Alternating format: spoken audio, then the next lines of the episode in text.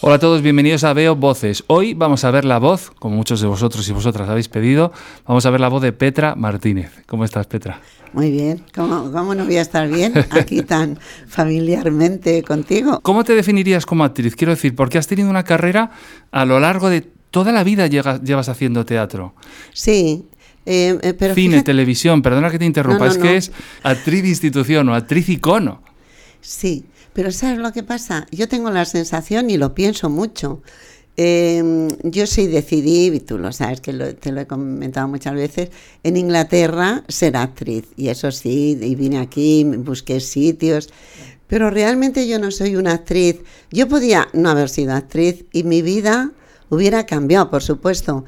Pero yo disfrutaría si eh, lo que hiciera me Yo no soy una actriz vocacional de esas que son maravillosas, que es que sin el teatro, sin el cine, no, no, no lo entenderían. Yo estoy convencida que entendería mi vida en cualquier circunstancia, porque lo que sí soy es, me gusta mucho vivir y me gusta mucho divertirme y ahora lo que he notado con la edad es que me gusta aburrirme también, me gusta tener tiempo y estar aburrida y me gusta no tener cosas que hacer. Eso de, mira, yo me acuerdo en el confinamiento que para mí fueron tres meses, ¿no? Pues uno de los tres meses tan tranquila que no te puedes hacer una idea. Era feliz, estábamos Juan y yo, em, hacíamos comidas muy ricas, nos levantábamos, hacíamos un, durante una hora el desayuno, luego dos horas desayunando, y lo que más tenía era la sensación de que no tenía nada que hacer, ¿sabes? O sea, y de que nadie me podía llamar para decir, oye, ¿puedes venir un momentito? Porque no puedo salir. Entonces, para mí, el confinamiento y como sabía que toda mi familia estaba bien y si estaba mal no me lo dirían mucho, era como estar, yo siempre pensaba cuando me acostaba, digo, estoy en la gloria, es la sensación, estoy en la gloria. Tengo una casa, y, claro, yo tenía, tengo una casa que es grande, tengo una terraza grande, estaba con Juan, eh, estabais todos bien, toda mi familia maravillosa, mis nietos, mis hijos, mis cuñadas, mis hermanos, todos, casualmente, además nadie tuvo en ese momento el COVID, ni, ni angina, no tuvo nada. Sí, en la primera ola estuvimos todos sí, yo estuve maravillosamente. Y es esa sensación de decir, no yo no tengo que ir mañana a, correos porque me, han mandado una cosa de, del coche y que tengo, no tenía nada que hacer. Y me levanté con un gustito todos los días. Y también pasaba una cosa, yo decía, joder, nadie puede salir, no hay tantos conflictos armados, armados no hay tantos ataques terroristas, o sea, es como si, es que es como si no sé qué filósofo decía, ¿cómo sería el mundo si no hiciéramos, si no quisiéramos hacer nada o ser... Si quisiéramos hacer algo siempre. Claro. Pues yo tuve esa sensación de plenitud, de a gusto. Estaba con una persona que nos conocemos mucho, eh, Juan, y mm, estábamos bien, estábamos a gusto. Eh, hicimos una serie que duró una semana mm, dentro de nuestra casa, que eso, eso me desbarató un poco mi serenidad, pero de todas maneras, cuando se acabó, pues me alegré mucho y sentí esa cosa que se acabó y otra vez hacer nuestras eh, tranquilidades. Y, yo ahora, eh, yo tengo 77 años. Me gustaría, yo quiero seguir haciendo televisión, algo de cine y teatro, pero dije en broma, me acuerdo en el Festival de, de Málaga de cine, dije una cosa, decir, a mí me gustaría hacer todo el trabajo mm, a la carta. O sea, me encantaría. A mí me encantaría poder trabajar cuando quisiera yo. o sea, llamar a un teatro y decir, oye, mira, que el lunes, martes y miércoles tengo unas ganas de trabajar. claro, y que, pudieras ir, ¿no? Y que pudiera ir a trabajar. Y que eh, pudiera ser. Ahora estábamos eh, viendo, ¿no? Alguna, alguna posibilidad de, de eso. Pero lo que te decía antes de que yo no soy una actriz vocacional es que yo puedo vivir muy bien sin hacer cine, teatro y televisión. Muy bien. Y aburriéndome. Y ahora con la edad no me importa aburrirme. Porque aburrirse, ¿qué es? Es que yo no lo sé bien cuando dice me estoy aburriendo. Eh, que no, no haces nada. O sea, no lo sé, yo creo que estás hablando también con una filosofía que se ha puesto muy de moda, que es el slow life, la vida eh, Oye, no lo sabía que sea yo tan moderna. Totalmente. Y, hay algo hablando de lo que tú decías que decías, si yo no hubiera sido actriz, hubiera sido detective privado, que me, ah, parece lo mismo, que es observar a los demás. Pero es que en detective privado, claro, yo he visto muchas películas de, detective, yo he visto muchas películas en general. El otro día me preguntaban, digo, yo es que desde los seis años cuando era pequeña veía dos películas en sesión continua a la semana. Yo dos películas no me las quitaba nadie. Y luego de joven yo he sido muy de ir al cine, o sea, he ido al cine sola, me ha gustado mucho el cine. Entonces he visto muchas películas de detectives y de tal, y hay una cosa que me gusta, mira, me gusta mucho del detective la cosa que es algo matemático, o sea, que tienes eso de que cuando se quedan los detectives de las películas quietos y dicen, empiezan a atar cabos y todo eso, a mí me encanta, me encanta porque es es como un juego, es un juego de ir, ah, pues esto, la huella. Juan se queda muy alucinado porque yo estoy viendo una película, digo, madre mía, ese plano está enseñando una cosa y esa cosa es la que tiene importancia, porque esa cosa, si no fuera muy importante, no estaría ahí. Entonces esas cosas me encantan, voy como como investigando continuamente y me gusta mucho. A mí me hubiera gustado mucho ser un detective. Claro, y no crees que tiene que ver con eh, el oficio del actor, porque en el fondo es, tienes que analizar, igual que analizas el texto y los conflictos, tú tienes que analizar una escena del crimen y reimaginar, reinterpretar lo que ha pasado ahí. O sea, quiero decir que si, si estás... Eh, porque yo siempre te considero a ti una súper espectadora. Es verdad que dices, no soy una actriz vocacional, eh, pero si eres una espectadora vocacional, cine, teatro, series, novelas, estás siempre entusiasmada con las historias. Y eso es lo que te hace que seas una actriz, porque no estás hablando constantemente o no estamos hablando cómo me podría yo formar un poco más, me hago este curso de tal. En el fondo, eres tan observadora del hecho en sí, del entretenimiento, que es la serie, la obra de teatro, los diálogos, la trama, que ahí es donde tú te estás formando, yo creo. Sí, sí, sí, sí.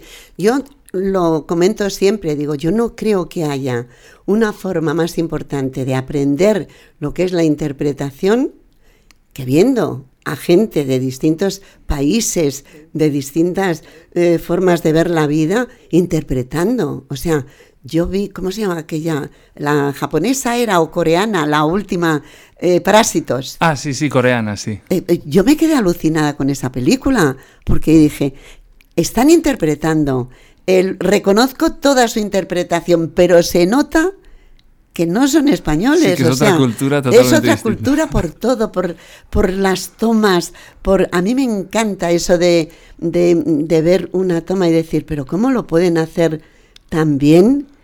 ¿Y cómo pueden explicar eso tan bien con dos movimientos de cámara o con dos planos? O, pero ¿cómo? A mí eso me alucina, eso me encanta. Fíjate, yo creo que aparte de detectives si me hubieran obligado a ser algo de cine, montadora. Claro, qué bonito, porque además estableces el ritmo de la narración. Es que al final, yo siempre digo que el espectador de teatro es el montador de la obra. Qué bueno, qué bonito. Siempre lo he, lo he dicho, porque me da la sensación que el público es el que al final te va dirigiendo. O sea, tú presentas la obra ensayada, dirigida, todo, pero hay un punto final que es el que te da el público. Y como los actores nos subimos al escenario y captamos al público en general, y la mayoría de nosotros, pero en, un segundo, ya lo vamos viendo ya y él ya nos va, el público ya nos va diciendo dónde está la gracia que creíamos que no, dónde está el silencio que creíamos que eso era una cosa más divertida.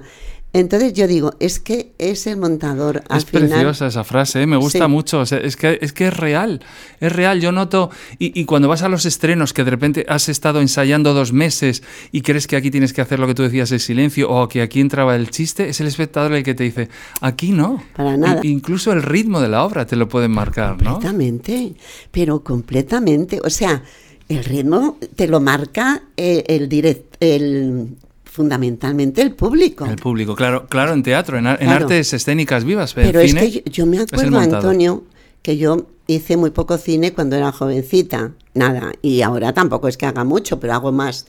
Entonces yo la primera vez hice un corto, allanamiento de morada, y entonces dije, qué maravilla, va a ser siempre igual, o sea, no voy a tener suspense. Es mentira, tú vas a ver una película tuya, a lo mejor si vas a ver una película de otro, no lo notas tanto. Pero una película tuya, hay diferencias de, un, de una sala a otra sala, hay diferencias de un público a otro público.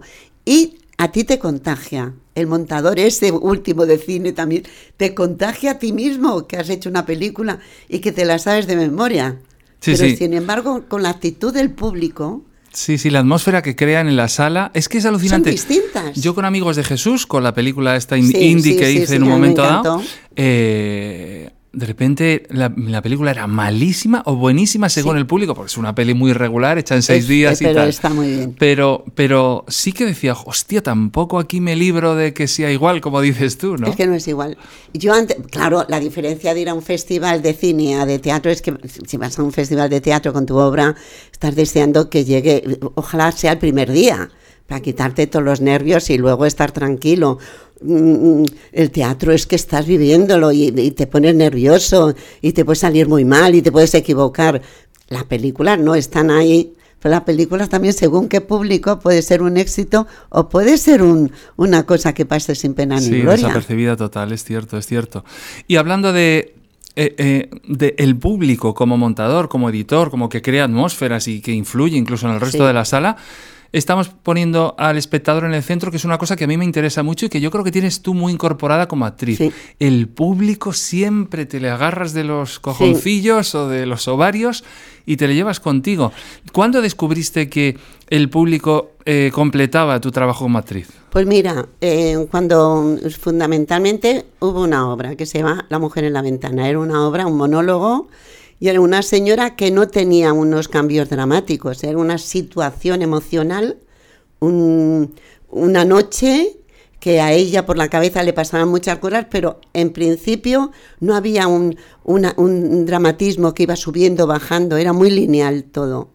Y yo ahí sufría porque había veces que, que, rodaba y que no me pesaba, que no tenía mochila, y a veces que tenía un mochilón que me costaba y dije, esto es que lo tengo que solucionar.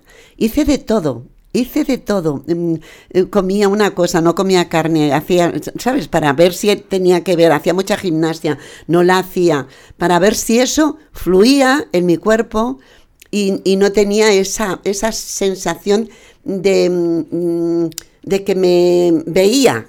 Yo no quiero verme en el teatro, yo quiero ver al público, imaginar. Y entonces le dije a Juan, yo trabajaba con la cuarta pared mucho, mucho, mucho, como buena alumna de algunos profesores maravillosos, que es maravilloso. Y dije, se acabó, ¿puedo quitar la cuarta pared? Para el público, yo creo que los que no os oyen saben perfectamente lo que es la cuarta pared. Claro. Y le dije, voy a quitar la cuarta pared. Y ahí empecé a hablar de la palabra mentir, que estaba muy mal vista cuando yo era joven, de mentir. Es decir, yo y hacía ejercicios en el autobús.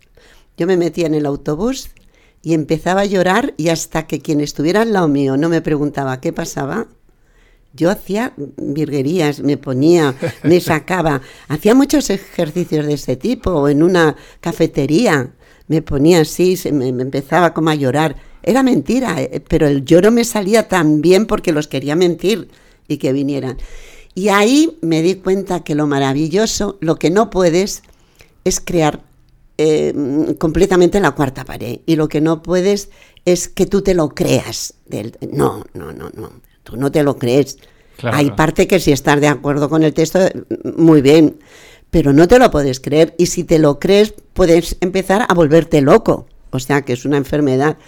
Y entonces ahí, con esa obra, yo me di cuenta que hay dos cosas fundamentales. Una cosa, que hay, la palabra mentira suena muy mal, pero sí tienes que contar una cosa que a ti no te ha pasado y se lo tienen que creer el público. Eso es lo más importante en un momento para mí. Claro.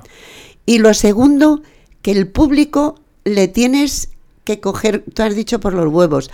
Yo digo, el público tiene que estar sentado en esa silla y pendiente de mí. Eso es lo más importante para mí. Son dos cosas fundamentales. Yo no puedo, a ver, eh, yo puedo buscar, mm, yo soy muy atípica. O sea, yo puedo, me gusta mucho saberme muy bien el papel. Esta última obra he tenido unos pocos problemas, pero me han enseñado tanto que estoy encantada. Pero em, yo em, no creo mucho en muchos estudios de a mí no me sirve de nada saber la vida mm, de ese señor cuando nació no esa señora no no me interesa. Yo quiero el texto y lo que quiero contar contarlo. Claro el aquí y ahora de lo que está escrito no eso es lo que yo quiero. A mí me pasó una vez que yo yo tú lo has tenido que oír yo estaba haciendo una obra y en un momento determinado llevábamos 20 minutos y yo no lo estaba haciendo bien y por supuesto el público tampoco. y entonces paré la obra y le dije, mire, yo estoy cargándome con un peso que no quiero. No me merece la pena pasar mal rato, pero si yo estoy aquí para divertirme y ustedes también. Digo, yo propongo una cosa, empezar otra vez la obra.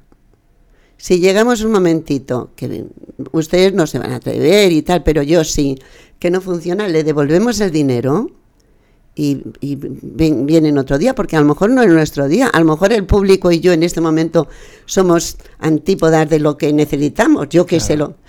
Y empecé la obra otra vez. Y eso mismo había sido una forma de comunión entre el público y yo. Esas palabras cambiaron todo. Y fue una de las mejores eh, funciones que hice en el Teatro Arenal, mm, completamente. Empecé y ya hay público y actriz estaban en, en, la misma onda. Pero atreverse a hacer eso no solo es muy inteligente, sino que además sigue dentro del juego teatral, porque tú estás en un escenario, ellos están de espectadores y sobre todo no se esperan esa ruptura. No. No esperas esa ruptura, tú la juegas a tu favor porque está habiendo teatralidad y sigue siendo la jefa eh, y le sigues teniendo de los, dentro de los... Entonces es, es, una actitud muy inteligente porque yo creo que, que al espectador encima le, le, pone con el culo apretado, ¿no? Y dice, hostia, eh, voy a prestar atención porque... Y, y me, me sorprende me gusta mucho que digas que no eres vocacional porque estás diciendo, me aprendo el texto como una cabrona, eh, si no me sale bien paro el espectáculo, hago ejercicios en el autobús, o sea, que realmente estás muy comprometida con el oficio, aunque tú misma digas... Mucho, mucho, mucho, porque me gusta hacerlo bien, me gusta hacerlo muy bien. Pero lo que no soy, es decir, a mí ahora eh, me dicen que no, pero yo ahora, si pudiera viajar mucho, eh, si tuviera mm, dinero o, tiempo, eh, yo disfrutaría mucho conociendo otros países, otras cosas que he hecho en mi juventud, pero yo no siento, o sea, no siento tanta necesidad de, de ser actriz, que para mí me gusta, ¿eh? O sea, yo, por ejemplo, estoy trabajando en la que se avecina y me divierto mucho, porque es que es como si fuera una niña pequeña, es que me encanta. Y la, última película que he hecho, La vida era eso, es una película de sentimiento que no tiene nada que ver. Y me gustan las dos cosas muchísimo. Y el teatro, La señorita Margarita, es un tirar todo para adelante. Todo me gusta y lo seguiré haciendo, casi seguro que sí. Pero si por cualquier cosa no lo pudiera hacer, yo no me sentiría, yo estoy convencida que si pueda, si pudiera irme a la playa, tengo una casita en la playa, me puedo ir a la playa, me encanta, me encanta leer, me encanta ver las series en las plataformas y en, alguna en televisión abierta.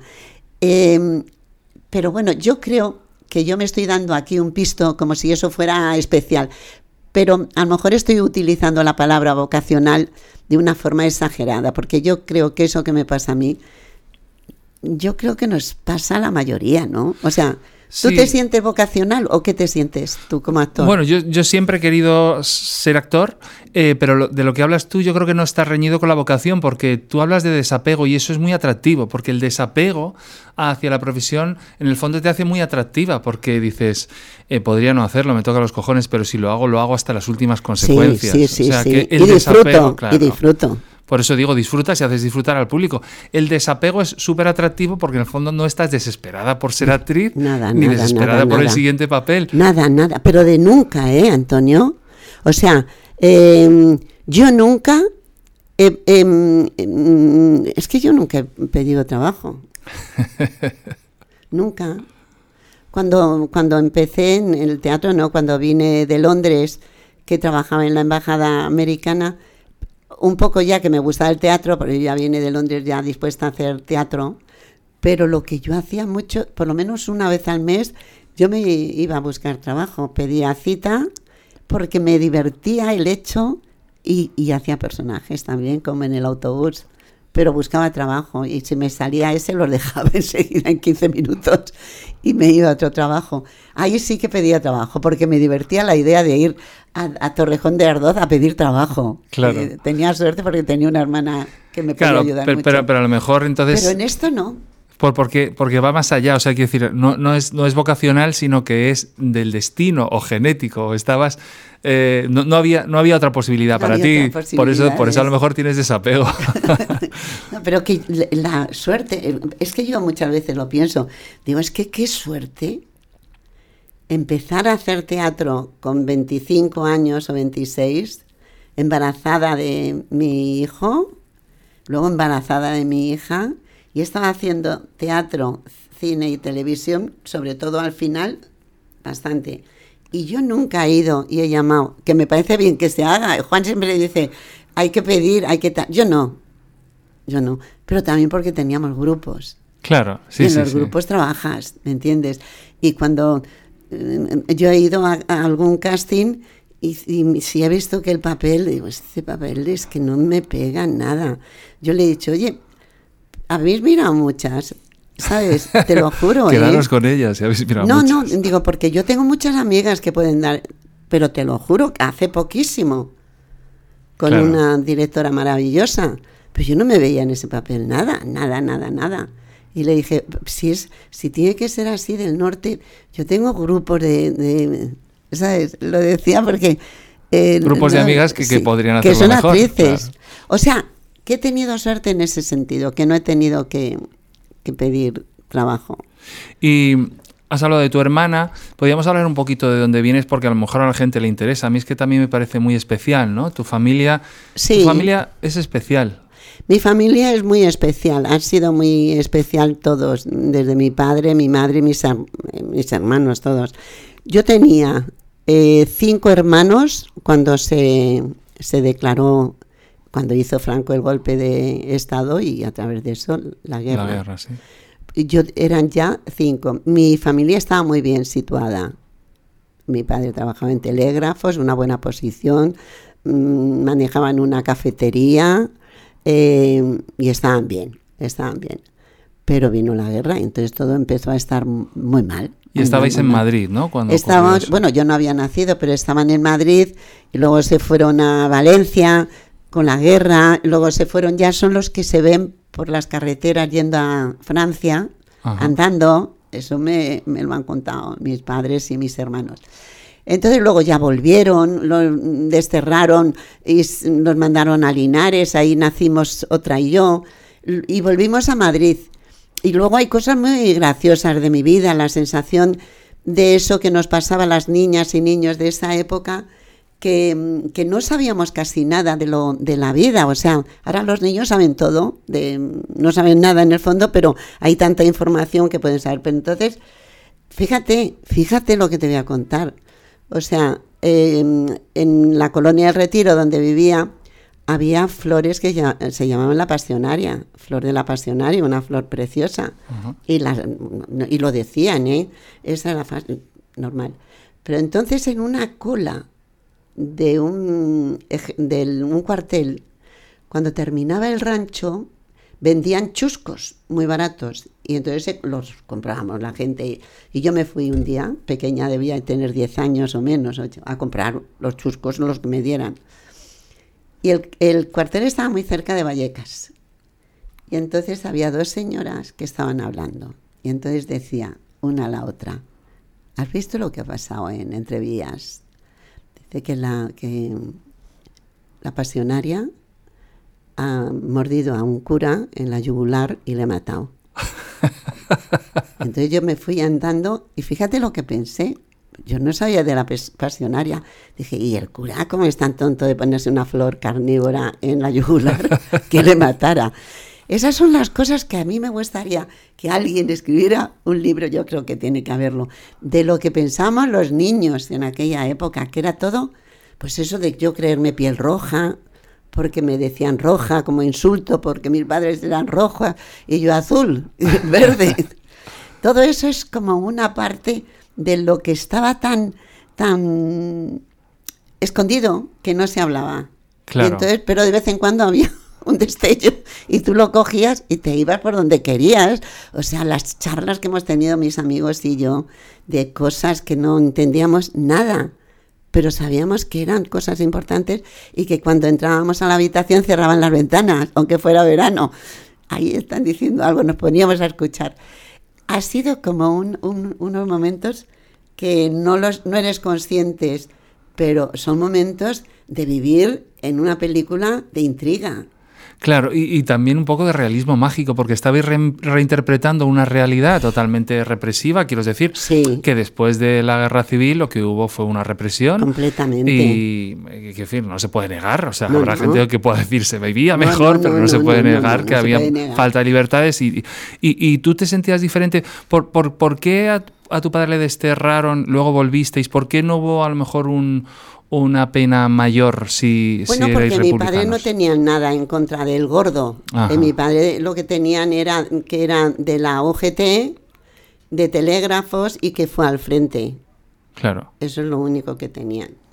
Entonces fue, y luego que mi madre, mi madre era mucha madre, mi madre yo siempre cuando leí Las uvas de la ira, dije mi madre hubiera estado bien metida en esa, el personaje de la mujer era mi madre, porque mi madre era como, como una persona viva, alegre. Eh, yo no te puedo decir que he sentido eh, ni miedo, ni tristeza, ni sentir que no tenía dinero, nunca en la vida. Tenía la sensación de decir, que te has oído algo? O sea, de intriga con los niños, decir, eh, tal. Pero yo he tenido una alegría en la casa porque mi madre era muy alegre. Y éramos siete. Y mis hermanas, Kiki y Amalia, eran muy jóvenes y estaban todo el día. Fíjate, Kiki y Amalia, que eran muy jovencitas y muy guapísimas las dos, había un autobús que subía desde mi, o sea, mi calle se llama Conde de Cartagena, bueno. Y entonces por aquí iba el autobús.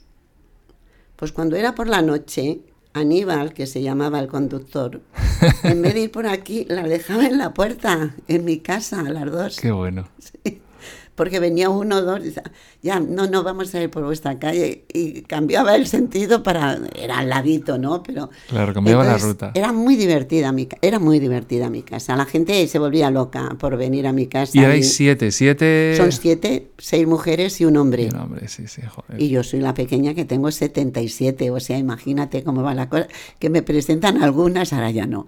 es mi hermana pequeña y yo decía, por favor, que tengo 70 años.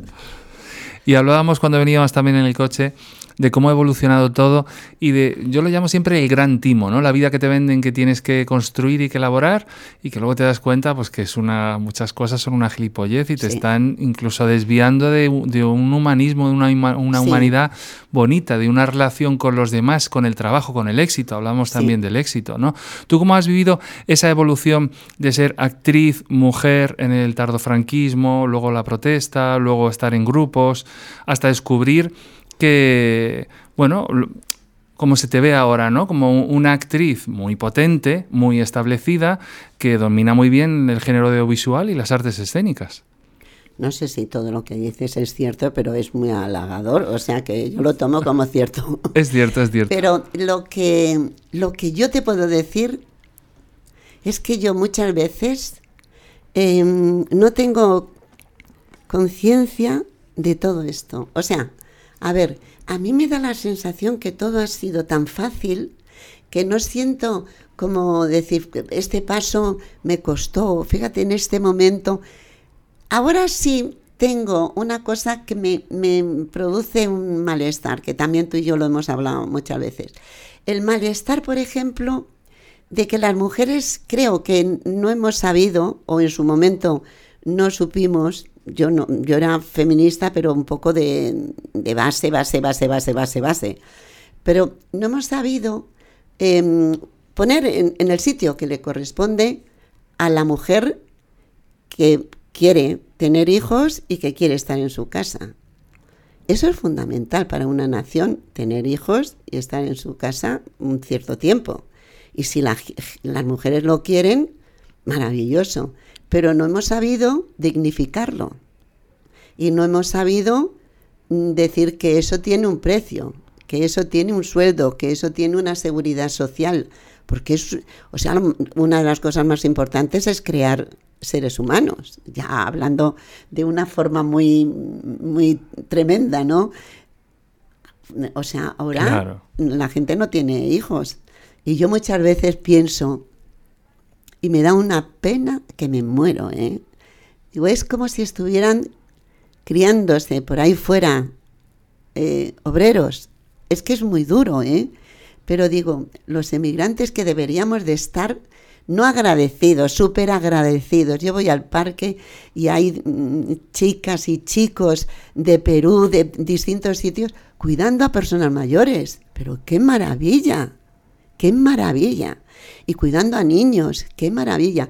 Y sin embargo no hemos sabido, porque no interesa, no interesa valorar eso, pero valorarlo no, no cristianamente, que también, pero yo valorarlo Em, potencialmente, económicamente, socialmente, o sea, Que, haya prestigio en, esa labor. En esa labor es una labor importantísima. ¿Por qué tienes prestigio, con todos mis respetos, a un médico, a una enfermera? Tiene prestigio porque es para tenerlo.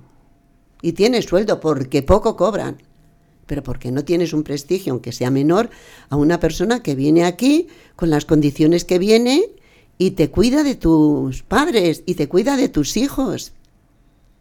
Y, y, estas mujeres que cuando éramos jóvenes eh, querían decir, no, yo quiero estar tres años con mis hijos y no quiero trabajar, pero quiero que esos tres años se contabilicen para mi currículum.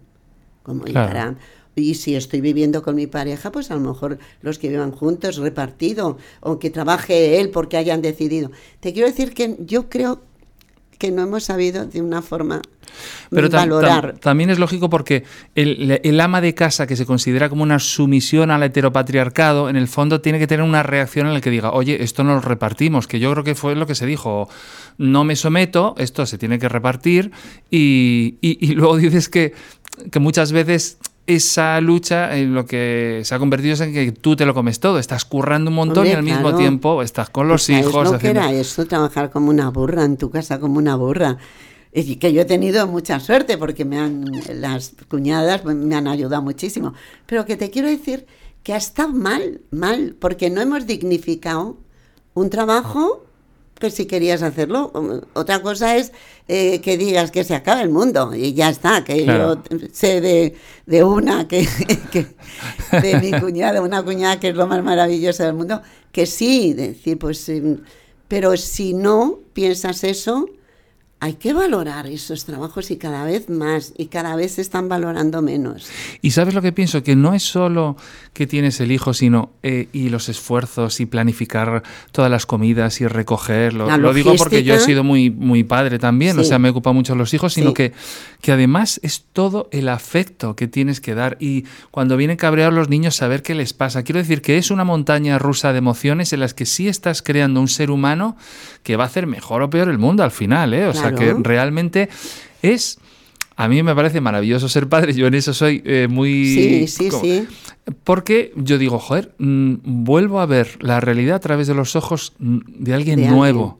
Nuevo, que lo ve nueva y digo, hostia, ¿cómo lo ven ellos? Y yo entonces soy nuevo también, un poco por dentro. Eso, pero que, bueno, que hay, pero que te quiero decir que es una pena que, que no hayamos podido conseguir en todos estos años, últimos años, no hayamos podido conseguir que estos trabajos estén muy dignificados y que estén, o sea, yo cuando hablan de la emigración digo, pero, pero ¿qué me dicen? Pero si en casi todos los países de Europa Mira lo que está pasando en el Brexit, que no encuentran Reino conductores, que no encuentran gente que no hace unos trabajos.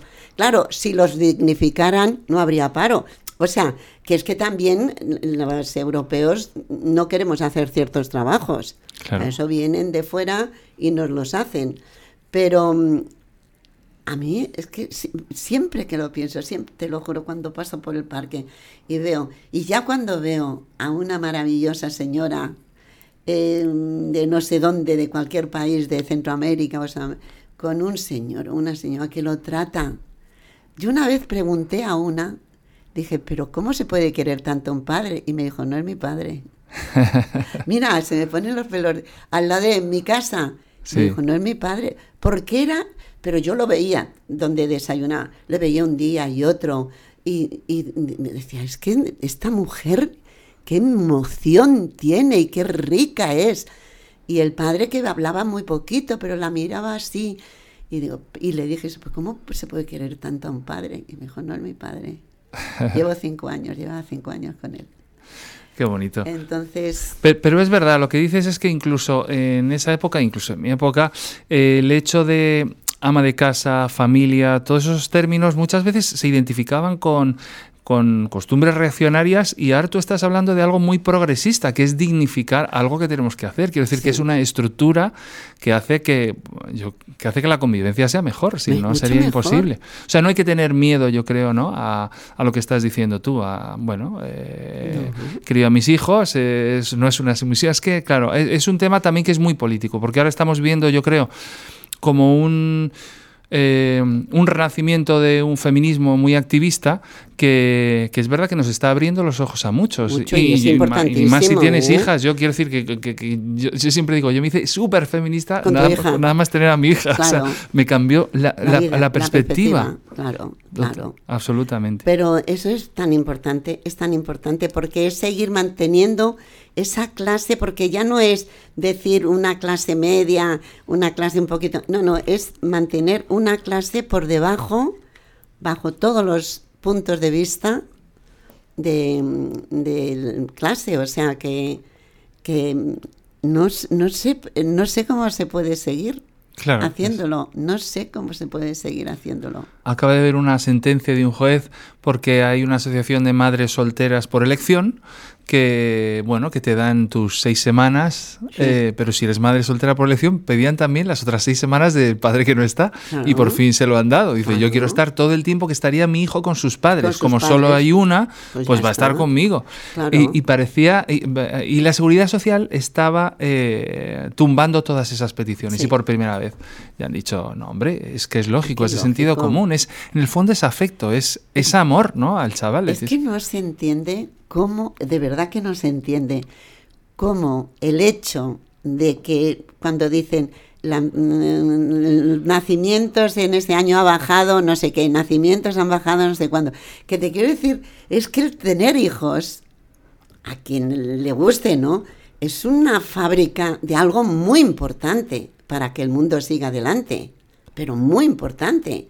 Porque si decidimos todos no tener hijos, se va a la mierda el mundo, lógicamente. O sea, es sumamente importante. Es a niveles de los puntos más importantes para que el mundo siga adelante.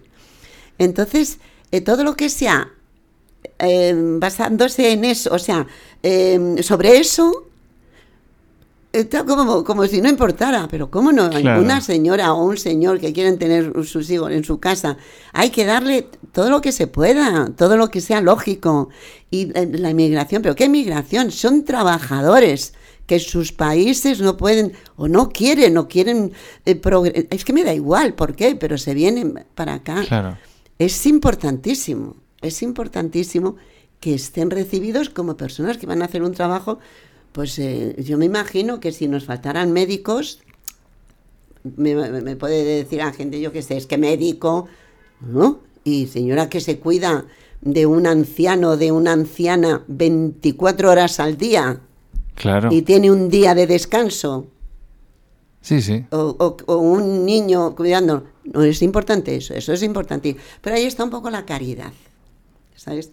Pues yo me porto muy bien con mi chica con Bernice que eh, es muy maja y la ¿sabes? Y se portan muy bien, pero no las dan de alta, pero ¿sabes? Claro. Entonces todo eso es un, un poco numerillo.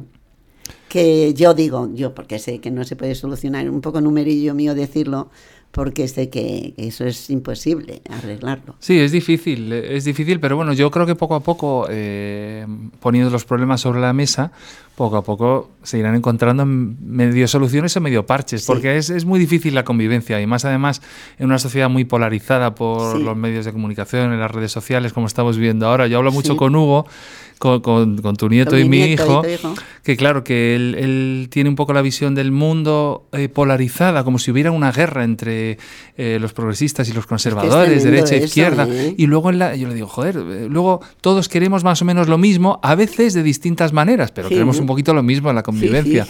Entonces, y, y saco este tema porque hoy estaba en una reunión en el Instituto de la Mujer en Torrejón de Ardoz y me dice, ay, le dice a Olga, tu madre es Petra Martínez, qué maravilla, la vi en comisiones obreras, eh, me encantó cómo se metió al público en el bolsillo y me gustó mucho, la, eh, vi muy comprometida. ¿Qué significa eh, ser muy comprometido, muy comprometida? Porque también puede ser una losa y una etiqueta que digas. No, porque realmente y desgraciadamente, a ver, yo he ido donde he podido. A comisiones obreras han llamado y yo he ido y me habrán llamado seguramente alguna vez de UGT y yo he ido. Mientras lo que fuera a decir, yo estaba de acuerdo. Em, yo muchas veces tengo la sensación de, que nos se ha creado una brecha y hay gente que está trabajando en la brecha, eh, gente politizada, gente realmente preocupado y lo, lo, hace para que eso se vaya solucionando. Yo llevo un tiempo que digo, yo soy muy mayor. La brecha está ahí. Hay gente que tiene que estar en la brecha. Pero yo ahora lo que tengo que estar es encima de la brecha. Porque em, es lo que dices tú, o sea, eh, hay unas visiones en la vida. Hombre, quitándolo de los pensionistas, que ahí sí, porque ahí tenemos todos la misma visión. Pero yo sé positivamente que Hugo y yo vamos a tener distintas posiciones. Si ya es Marina, pues más, y si ya tiene 30 años, y si ya está muy politizado de un lado y de otro, ahí yo voy a poder hacer poca cosa. Ahora, si me llaman para hacer algo y yo lo veo correcto, yo voy. Pero para mí no supone mucha losa ni mucha... Porque a mí cuando me llaman, eh, y lo veo que está bien que yo yo no he sido nunca del Partido Comunista en mi vida y el otro día me llamaron para hacer un documental sobre la historia del Partido Comunista. Entonces dije, vais a hablar de lo que es la historia del Partido Comunista. Esto es una cosa histórica. El Partido Comunista existió y, no hay, lo podéis criticar, no criticar, pero es una cosa que existió como, pues, como existió otras muchas cosas. Lo he hecho, Claro. Lo he hecho voluntariamente y de una forma eh, gratuita y porque me parece que estudiar el pasado es maravilloso y si lo están estudiando dos chicos jovencísimos me parece mucho más maravilloso. Entonces yo siempre voy a estar, por eso no es una losa, porque voy donde quiero. Claro. A mí me llaman y me dice, eh, oye, mira, que esto me han llamado para que, va a ser maravilloso, una organización de mujeres, porque debe haber muchas mujeres de, en la cárcel por problemas políticos y por problemas también eh, sociales y, de penales y de lacras. no, no, me salía. Pero sé que todo será muy penoso. Entonces, eh, han hecho una maravilla, una chica que no te digo el nombre porque es que soy un desastre para los nombres, ha hecho una cosa que es poética, que es bonita, que es la explicación de unas mujeres que están sufriendo y ella lo ha escrito que es precioso. ¿Cómo no voy a hacer eso? ¿Cómo no voy a hacer eso? Y me da, yo sé que son progresistas, yo sé que, pero a mí me viene alguien a lo mejor un poco no de mi banda, pero me hace una cosa bonita y de justicia y yo creo que está bien, a no ser que sea de ciertos partidos que yo no, no voy a jugar con ellos, yo sí que estaría dispuesta. Por eso no es una losa, es un placer cuando puedo hacer algo. Hay una cosa que, que se me olvidó decir cuando hablabas de parásitos, que es verdad que, que, era alucinante ver la trama y lo que pasaba y los actores coreanos, pero se acaba de estrenar una serie que se llama El juego del calamar en Netflix, donde también son coreanos. me está diciendo que lo tengo que ver, pero me han dicho que el primer capítulo es terrible, de violento. Sí, es muy violento. Lo que pasa es que eh, es como son los coreanos. ¿A ti no te parece que actúan comentando la actuación? O sea, están comentando, de repente hacen... ¡Oh! ¡Oh! O sea, que, que, que, les falta mirar a cámara. Y entonces, al infantilizar esa violencia, esa tortura y, y, esa propuesta, porque parte de una propuesta brutal de... Como, en el fondo, se supone que es una crítica al capitalismo. Estamos todos endeudadísimos y si quieres eh, quitarte esa deuda, eh, tienes que arriesgar tu vida. O sea, que en el fondo es, te podemos matar, tienes que jugar a un juego de niño de los que jugabas de pequeño y si lo haces mal te matamos, pero si no ganas un montón de pasta. O sea, que es, en el fondo es una trama tan infantilizada que la violencia está muy estilizada, no es algo que te llegue, porque no te lo puedes creer.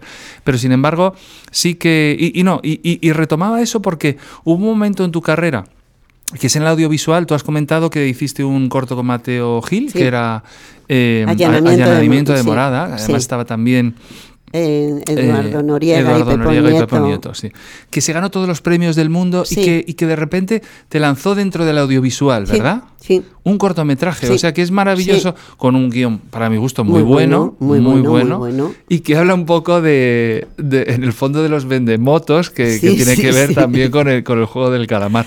Cuéntanos cómo ha sido, porque ahora acabas de estrenar, ¿no? Eh, La vida era eso. Eh, se estrena el día 28 de octubre. Vale, y, que, también ha ganado un montón de festivales. Eh, ¿Cómo ha sido entrar en el audiovisual? Porque en el fondo entrar en el audiovisual también fue como independizarte de los grupos de teatro y de Juan, ¿no? Un poquito, un poquito, no del todo. Y, en ese momento me vino de maravilla. O sea, eh, yo pienso, es que yo creo que la gente del que hicimos un teatro independiente en esos años, hemos tenido mucha suerte, porque, a ver, trabajamos, y no teníamos que depender de nadie. Eh, comíamos, éramos un poco niños, algunos de papá y tal, pero tampoco pasa nada. O sea que te quiero decir, otros no tenían dinero los papás, pero les daban para... Hemos tenido mucha suerte, esa generación, pero mucha suerte, mucha suerte. Hemos tenido la posibilidad de luego cobrar paro, porque la mayoría de los actores antiguos les ha costado, pero gente que trabajaba en, teatros nacionales y tal, lo de pagar, hacienda, pagar la seguridad social no ha sido tan bien vista en momentos por ciertas personas. Entonces nosotros hemos cobrado, hemos trabajado lo que nos ha dado la gana, hemos, nos hemos divertido, hemos viajado, hemos em, sido los modernos, nos permitían unos lujos de, meternos con unos actores que eran brillantes, pero eran de otra época y los insultábamos así, que luego yo me he echado las manos a la cabeza, porque digo, pero si yo a mí ese hombre me encanta, me encanta. Entonces hemos vivido muy bien. Hemos vivido, date cuenta también, cuando se llamaba eh, la dicta blanda. Claro.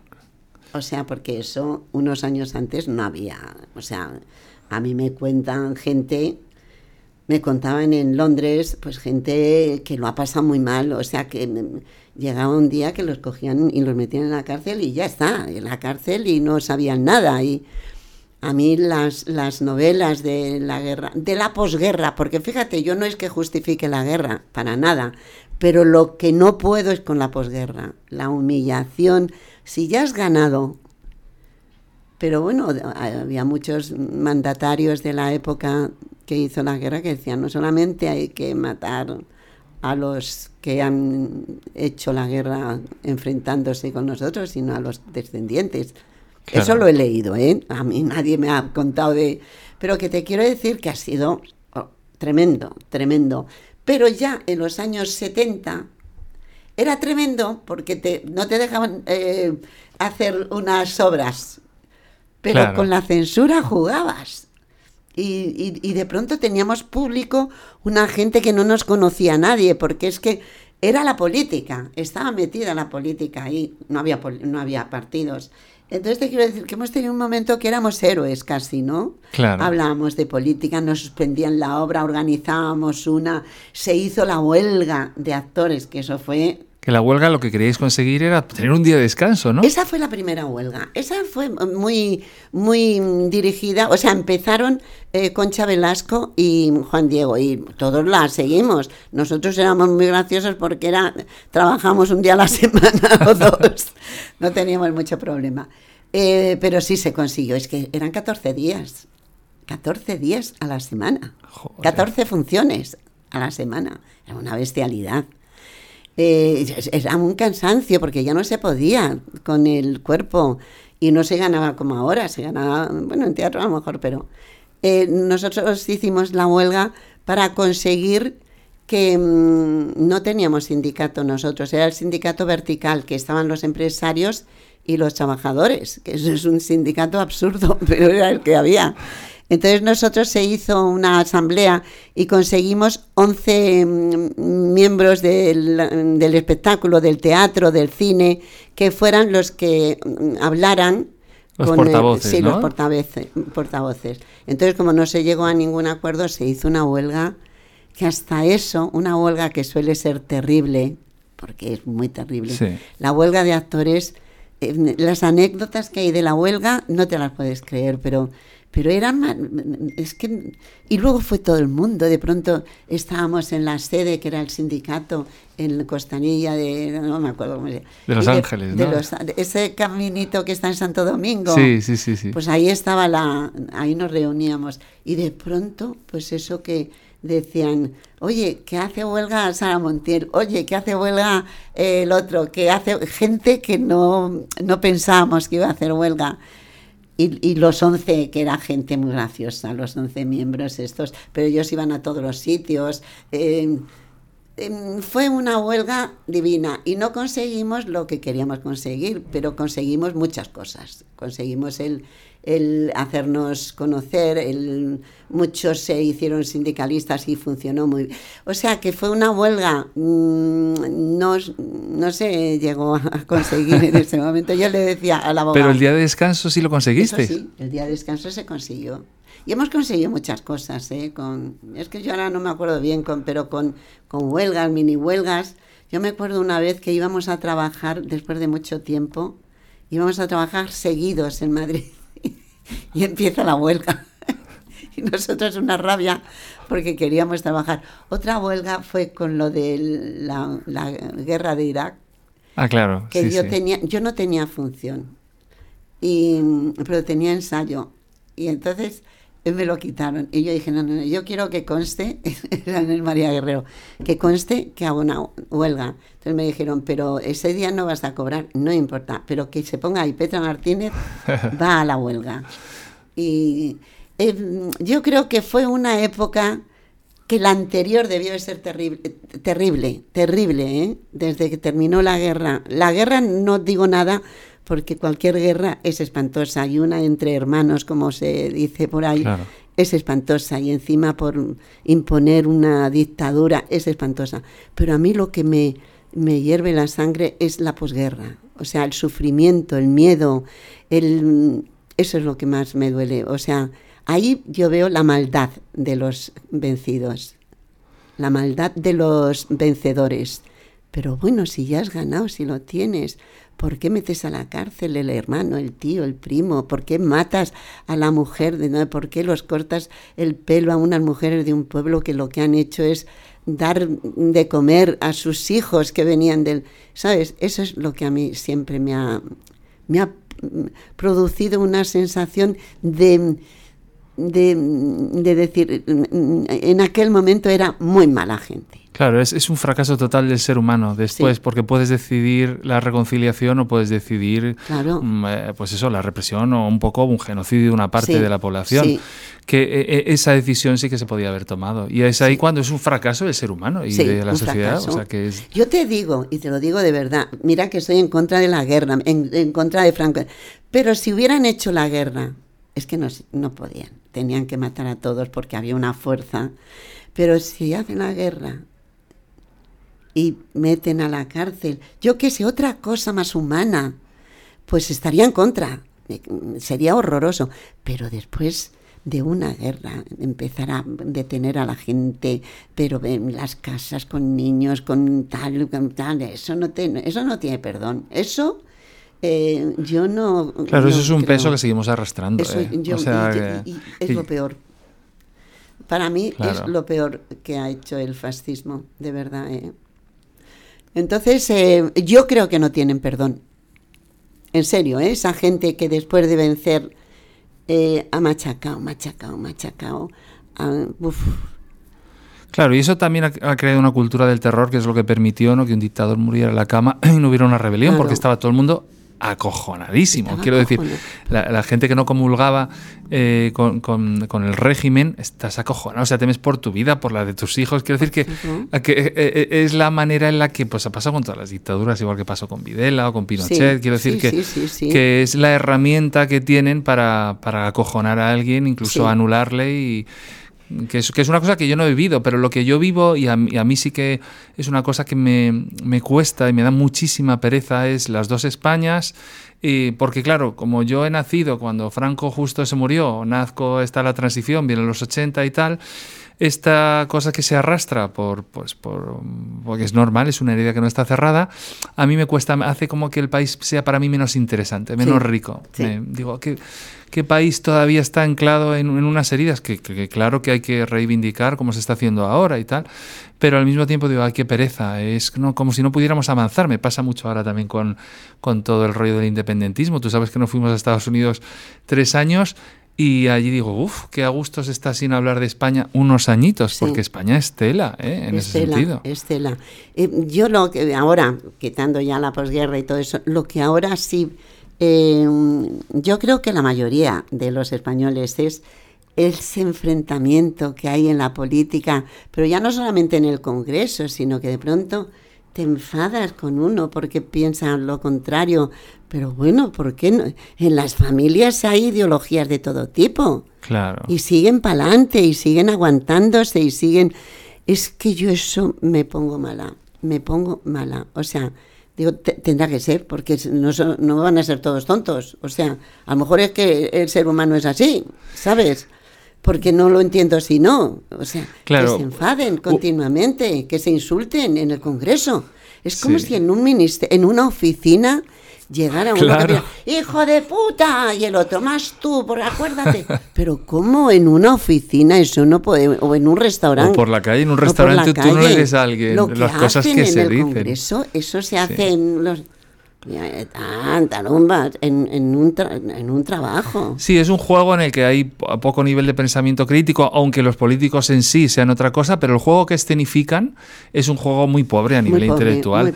Es muy pobre y además eh, está basado en el hiperliderazgo, o sea, en el personalismo. O sea, no, no es un conjunto de ideas o progresistas o conservadoras las que están puestas en el Congreso, sino, sino las personas. Eh, si Pedro Sánchez es guapo, si Pablo Casado tiene una buena oratoria, si la ¿cómo se puede decir esas cosas, verdad? Quiero decir que eh, si hubiera, yo, yo, yo siempre pienso, si hubiera un equipo de gente trabajando en o ideas conservadoras o progresistas que hagan que sea mejor la convivencia, que eso se supone que es la política, y no salen los líderes porque no hay líderes, sino equipos de trabajo, y lo que salen son portavoces, o sea, gente que habla con la prensa contándolo, si tú no estuvieras votando a una persona, a una cara, o mira la Ayuso, cómo mola, qué chula es, con dos cojones abre Madrid, vamos a votarla todos, se apropia de la palabra libertad y qué bien si no fuera personalista, pero yo creo que el ser humano necesita una cara y seguir a alguien, en vez de seguir...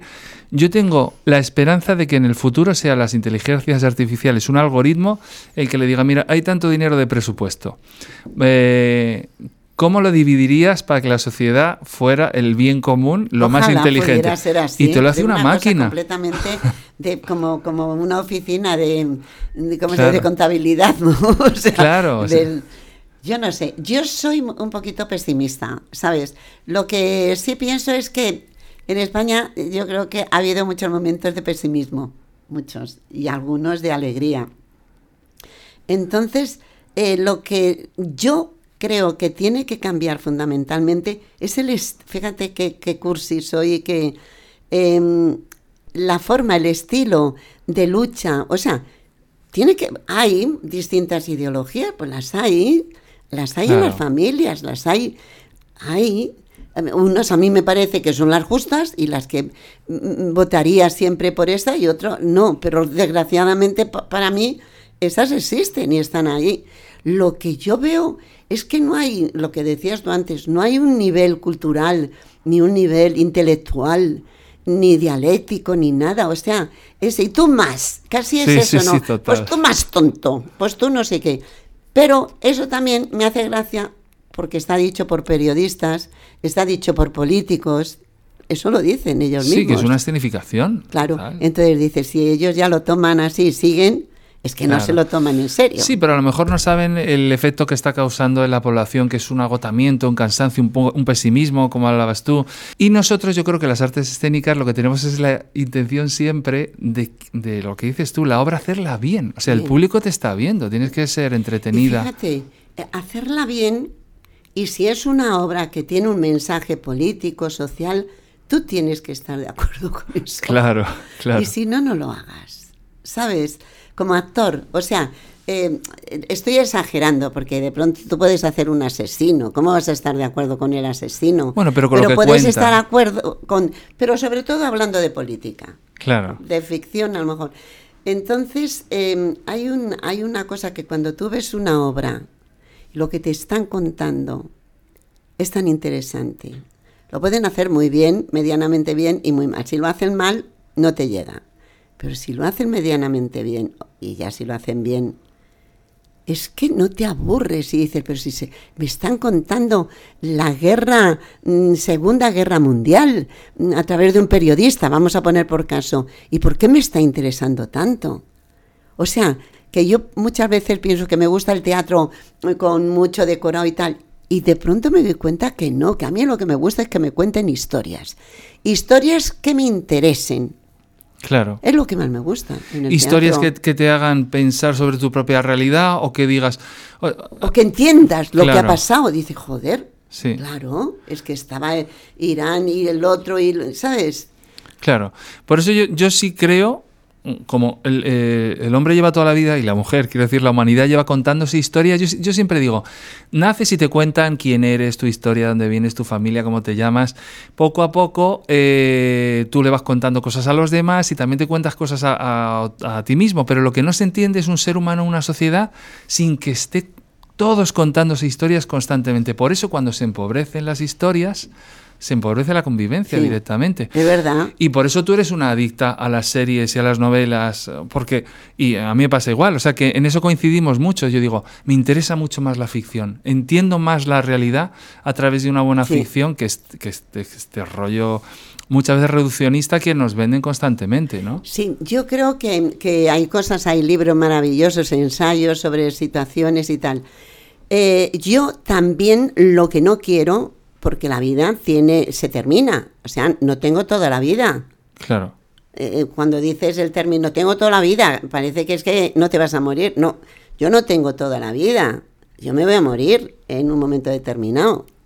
Pero ah, desde el principio ya sabes que te vas a morir. Como dice Trini, nuestra querida eh, tía y cuñada, ha nacido cuando nace un, ha nacido un cadáver, pero encima es optimista. ¿Es verdad? Lo único claro que tenemos en la vida es que nos vamos a morir. Luego podemos ser químicos, eh, guapos, feos, bajitos, pero morirse, eso no hay quien te lo quite. Claro. Entonces dice, yo ahora, a mi edad, tampoco quiero pasar aburrimientos, que es como hemos empezado el asunto. Yo me quiero divertir. Claro, claro. Yo quiero divertirme. Yo no me voy a leer una cosa que digo, pero esto si lo que me va a dar una pena, que me va a morir de pena y, y encima un estudio de un químico que dice que el mundo tiene... No sé, a mí qué me importa.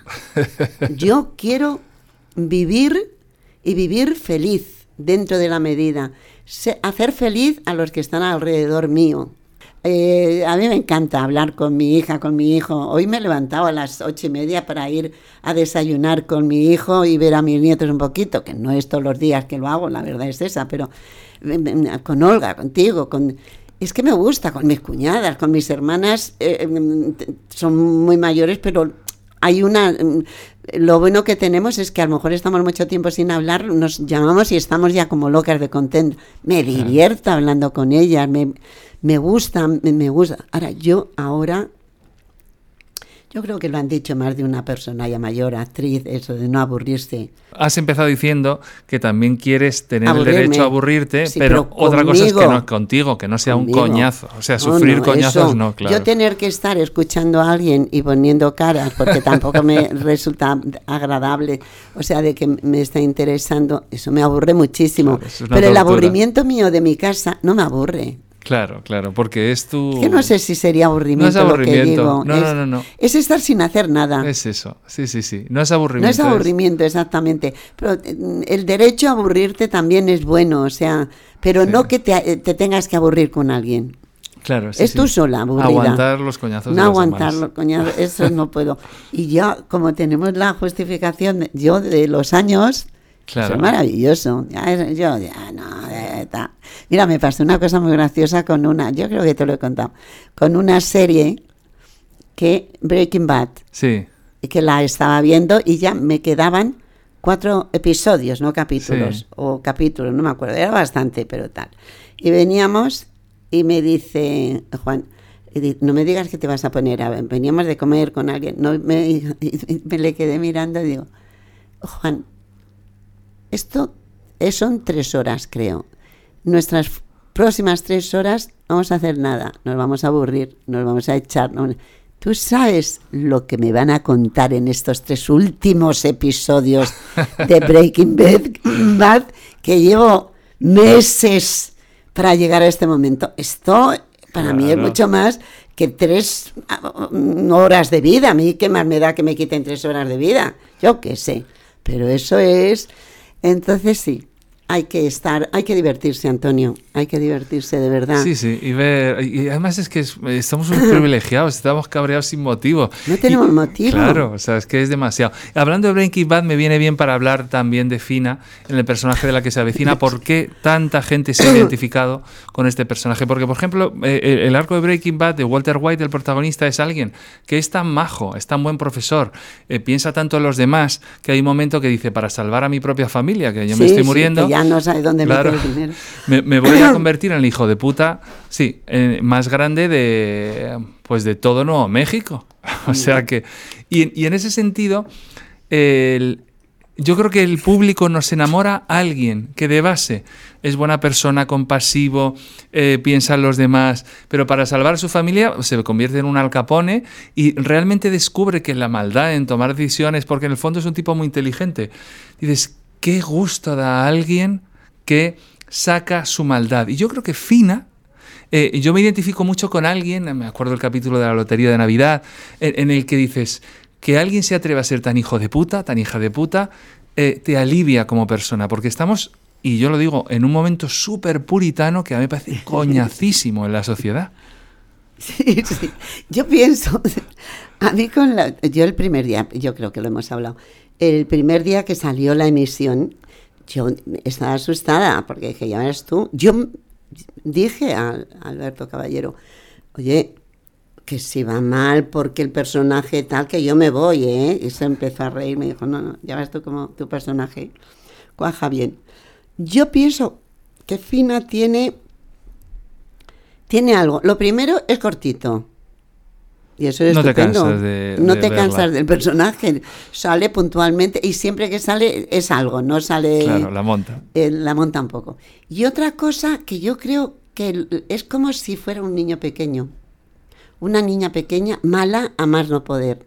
Pero tiene, yo creo, ¿eh? y sin pensarlo, es que eso. Eh, tiene una ingenuidad en el fondo y hace las cosas que ni le vienen bien a ella, le da un poco lo mismo tirar meados de gato, o sea, ¿sabes? que no viene bien a nadie, pero ella es muy mala y se divierte con eso. Y es muy libre la maldad, es que la libertad es muy, e, es, muy atractiva y yo creo que tú tienes ese don como actriz, se te ve muy libre. sí, no lo sé. Se te, pero lo, Que, lo que sí es verdad es que eh, yo dije al principio, es el primer papel que yo he hecho en televisión donde no soy, o sea, mi hijo es el hijo de Fina. Yo soy el personaje. Yo no dependo de nadie. Claro. Yo puedo con todos. Y eso yo como feminista me gusta, porque yo creo que aunque sean asesinos, que haya protagonistas malas.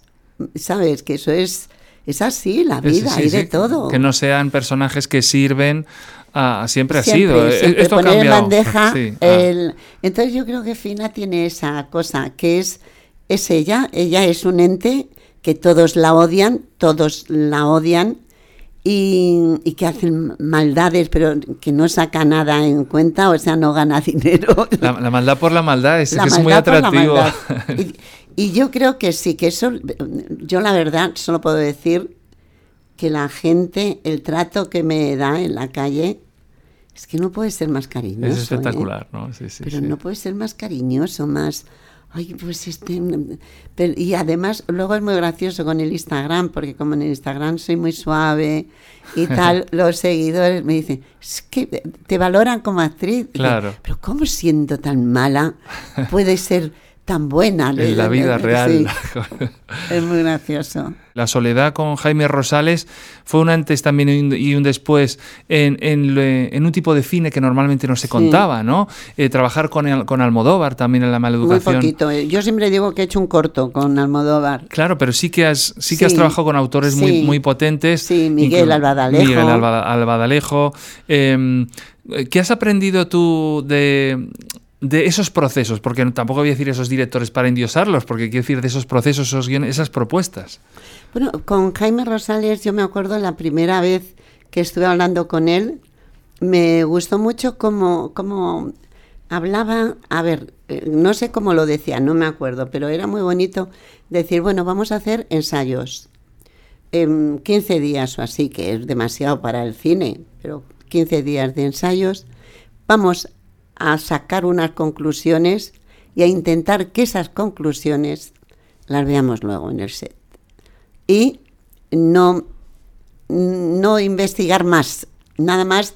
Y yo lo entendí muy bien, porque no investigar no quiere decir que no te salgan cosas emotivas, de sensaciones, pero sí que no te enrolles, mm, Charles Boyer. ¿Sabes? No sé si me quiso decir eso, pero yo le entendí eso y me gustó mucho porque es como, era como un convenio. ¿Sabes? O sea, eh, yo estaba mm, en un S como detrás del coche y entonces él me decía una cosa, podíamos hacerlo que, que yo esté como que, mm, vale, y entonces yo decía, por aquí ya, esto ya lo, lo tengo. Claro, era, un, era colaborativo, ¿no? mucho. Eh, él, estaba interesado en, descubrir qué descubrías tú como actriz. Sí, eh, yo no sé lo que pensaba él. Lo que yo le escuché y lo que a mí me vino bien escuchar es que íbamos ya a llegar a unos acuerdos en el, en el proceso de ensayo y que luego nos intentaríamos sujetar a esos acuerdos. Entonces yo me repasaba lo que yo había escrito de acuerdos y tal, porque luego tardamos un mes casi, me parece, en empezar el rodaje, pasó un tiempo.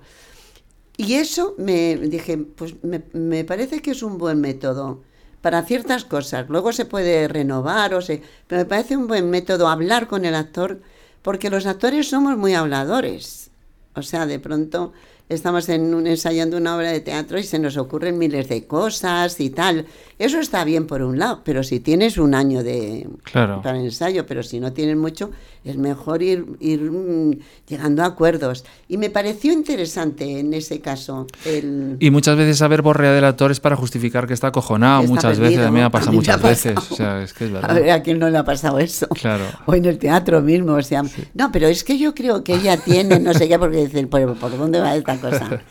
Y luego, por ejemplo, Miguel Albadalejo es, la, es un director em, que es, em, em, tiene sus manías, o sea, la siesta no come, tal, y a mí todo eso me hace mucha gracia porque intuyo que todo eso está metido en una en que está preocupado. Claro, dentro del proceso. porque con él hiciste Nacidas para Sufrir, con Adriana Azores, que es un peliculón. A mí me gusta mucho. me encantó esa película, me encantó. Yo creo que tuvimos un... A mí nunca me gustó el nombre. Nacidas para Sufrir. Nacidas para Sufrir es que era el título de una película muy famosa. Mi madre decía siempre, me gusta mucho Nacidas para Sufrir desde que yo soy pequeño. Entonces cuando escuché tu título digo, a ver si va a ser una versión. nada que ver. Y nada que ver. Entonces, eh, Nacidas para Sufrir eh, suena a drama, suena a sensaciones muy melodramáticas. Y Nacidas para Sufrir no tiene melodrama. Yo la hubiera puesto algo porque realmente hay, hay un lesbianismo de la tercera edad. Sí, sí, sí, eso Yo le hubiera puesto eso. Eh, una mujer, eh, la soledad de una lesbiana en un pueblo, ¿sabes? sí, sí. Porque sé que tiene morbo y que hubiera tenido un poco... Bolleras en el ocaso. bolleras en el ocaso, o en, el pueblo, eh, yo qué sé, por ahí iba yo. Pero Miguel, Miguel es un director maravilloso, es divertido, es, es escribe muy gracioso, muy, gracioso. Y está muy bien, Y con David Martín de Los Santos, el último, ese tiene, tiene una cosa, el texto ya, es una cosa como, parece que le va la vida un poquito, ¿sabes? que luego es mentira, porque es muy divertido, se enrolla con 10 de pipas, pero hay una sensación como de, de persona muy... que le va a afectar todo mucho, ¿sabes? en el trabajo. Claro. Es un tío maravilloso, pero maravilloso. Pero es, yo le veo una sensibilidad tan grande, tan grande y un, es muy seguro, pero al mismo tiempo tiene eso que a mí me gusta mucho, inseguro, pero al mismo tiempo es muy seguro. claro, es, la, la seguridad, estás seguro de su propia vulnerabilidad, o sea, que está expuesto, ¿eh? eso es muy... Sí, sí, sí. Claro, ah, de ahí salen cosas siempre. Pero él, él lucha, o sea, él lucha por las cosas que cree conveniente, porque tú sabes que en una película pues hay intereses de todo tipo. Claro, claro. Que se, se enfrentan y se enfrentan y se enfrentan y el director va por un lado, que es el director artístico, ve la película, la productora es otra cosa, luego si hay... Pero él eh, puede parecer así, pero es un tío muy seguro. Muy seguro. estoy deseando ver la peli. Se estrena ahora, o sea que. Muy bonita, yo creo que te va a gustar. Y, mm, yo, yo, por ejemplo, entrevisté cuando hacía los talleres de cine a González Iñárritu y le, y le dije, oye, a Petra Martín le hiciste un casting muy especial porque ella me lo cuenta para Beautiful, el director mexicano. Eh, me dijiste que fue un casting que, que, que, te chocó mucho como actriz, pero al mismo tiempo te, te gustó mucho. Pues fue tremendo, ¿eh? Pero fíjate, es que fue tremendo. ¿Y a quién, con quién? El director era. Claro, González Iñárritu, que tiene Oscar por... Pero ¿y se acordaba de mí? Claro, y se acordaba de ese casting. Yo le hablé y se acordaba de... Porque le dije, le pusiste la cámara a dos centímetros de la... Y él, llevaba la y, cámara. Y tú llevabas la cámara. O sea, era una invasión total. Sí, completamente, completamente. Em, eso fue una cosa muy rara, lo que pasó. A lo mejor eso son locubraciones mías, pero muy raras. El texto era muy interesante, pero había ahí también unas cosas muy raras y muy de tal. El personaje eh, que yo fui a hacer el casting, un personaje medio no me acuerdo bien, pero medio que veía el futuro. Veía, veía fantasmas, era, era alguien que veía los fantasmas de la gente que se había muerto y hablaba. Y lo que le podía pasar a tal. Y era una escena muy bonita con Javier Bardén sí. y, ella y tal. Y entonces yo, se me ocurrió, yo estuve esperando con un señor que debe ser amigo suyo, un señor mayor, un señor con mucha yo creo que le tenía mucho respeto y que le lleva a lo casting. Eso es lo que yo deduje. Y entonces mm, deben de creer en muchas cosas que dice la... Eso es una opinión completamente eh, que no tiene que ver con la realidad. él me lo dijo que creía en eso. Que creía. Sí, sí. Y entonces yo me creía que era todo lo contrario. Claro, que se estaban riendo de esas personas que habían fantasmas y... Y entonces yo tengo una historia de un tío mío, mm, ya muy, o sea, pues ha muerto hace mil años, un hombre que cogió la sífilis y se le subió a la cabeza. Eso es la locura. Sí, sí. Y entonces yo le conté que, le, que mis tíos, mis abuelos, empezaron a ser naturistas por este, porque, es que es muy curioso, porque este hombre se iba volviendo loco, o sea, no había, no había medicina. Y entonces le llevaban a un montón de sitios, le metían cosas, y entonces llegó a una naturista, una señora naturista, que eso fue el final. Pero antes de eso, le llevaron a Cienpozuelos, que era donde estaban los locos.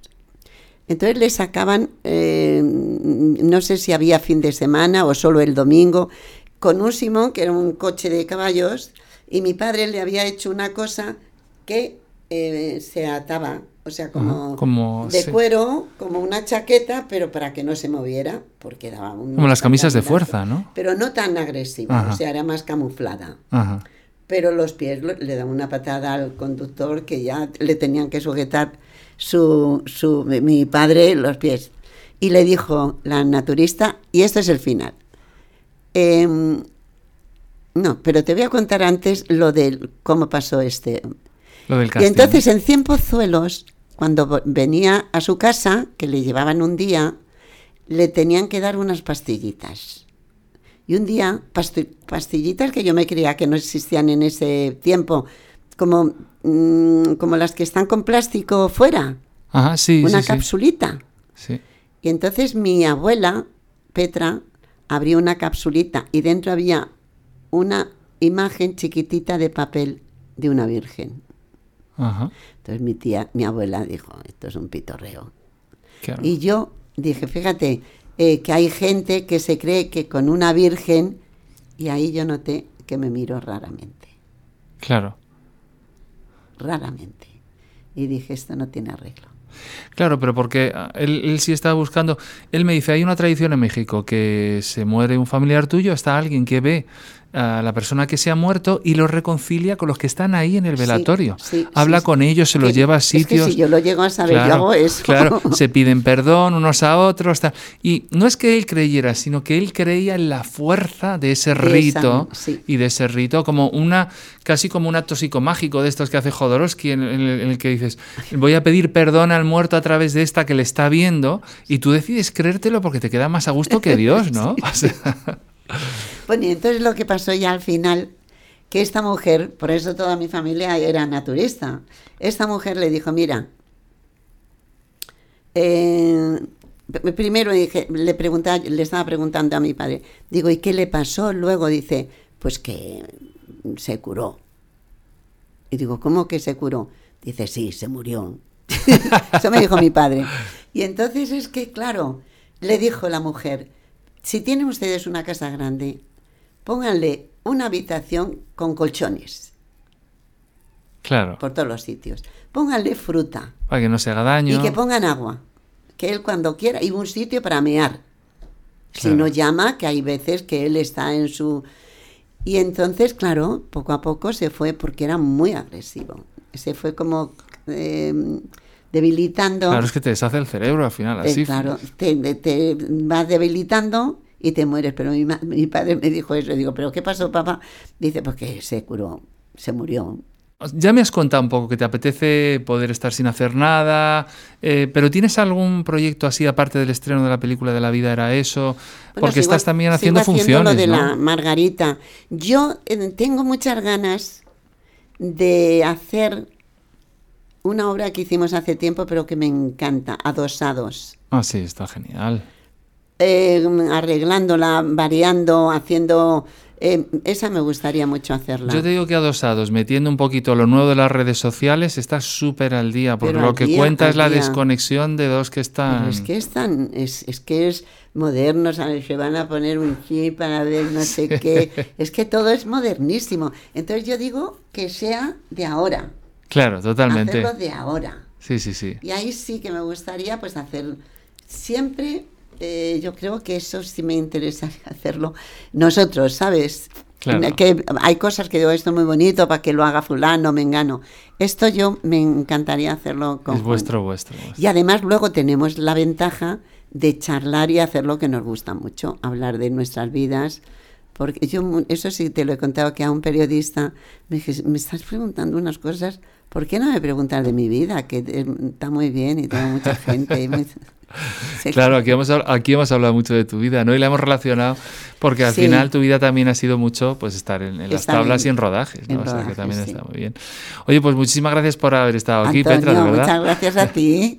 y por favor, poned en comentarios, como seguramente volveremos a reunirnos, qué, qué, qué cosas se os han quedado en el tintero que querríais preguntarle a Petra Martínez, que lo mismo os las contestamos por los comentarios. Hombre, claro, eso a mí me gusta mucho contestar en Instagram. Sí, ¿verdad? Es que es, como una sensación que estás hablando. Pero ¿sabes lo que me pasa? Que cuando veo poquito, pongo unos corazoncitos, pero cuando uno se esfuerza y me pone un buen ese, yo lo contesto bien. Claro, te obliga. Cuando ves que alguien ha elaborado muy bien un comentario, yo sí me dicen, uy, madre mía, digo, no puedo llegar a todos, claro, pero enseguida que lo veo, empiezo a contestar. Me encanta contestar. Así que nada. Bueno, pues nos vemos en la siguiente. Pues Muchas gracias. Vamos a tomar una cerveza. Venga. chao, chao.